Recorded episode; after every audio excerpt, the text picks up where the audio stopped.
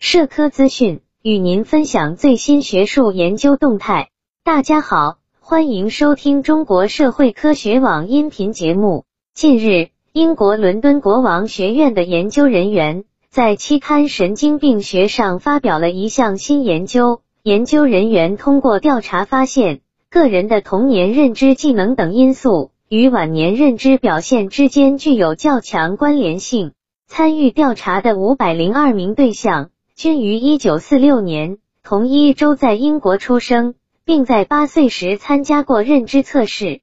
在六十九岁和七十一岁时，这些调查对象再次参加了测试，接受思维、记忆力、注意力、语言等方面的评估。研究人员发现，从调查结果来看，个人童年时期的认知。技能与六十多年后认知测试结果有很大联系。例如，童年时期认知表现处于前百分之二十五的调查对象，其在七十岁时的认知表现可能仍在前百分之二十五。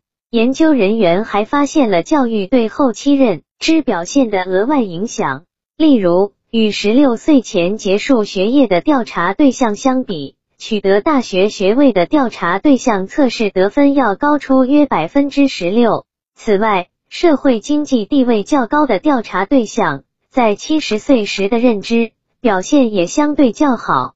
例如，在测试中，从事脑力工作的调查对象从一篇短故事中平均可以回想起十二个细节，从事体力工作的调查对象则平均为十一个。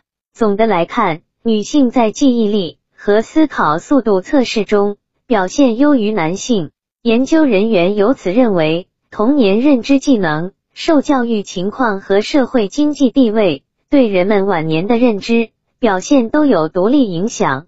他们认为，找到这些预测因素非常重要。若能了解何种因素会影响人们晚年的认知表现，便可以决定如何通过教育或生活方式如锻炼。饮食、睡眠等进行修正，以延缓认知能力的下降。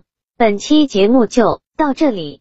如果您想收听更多音频节目，获取更多学术资讯，请关注和订阅中国社会科学网。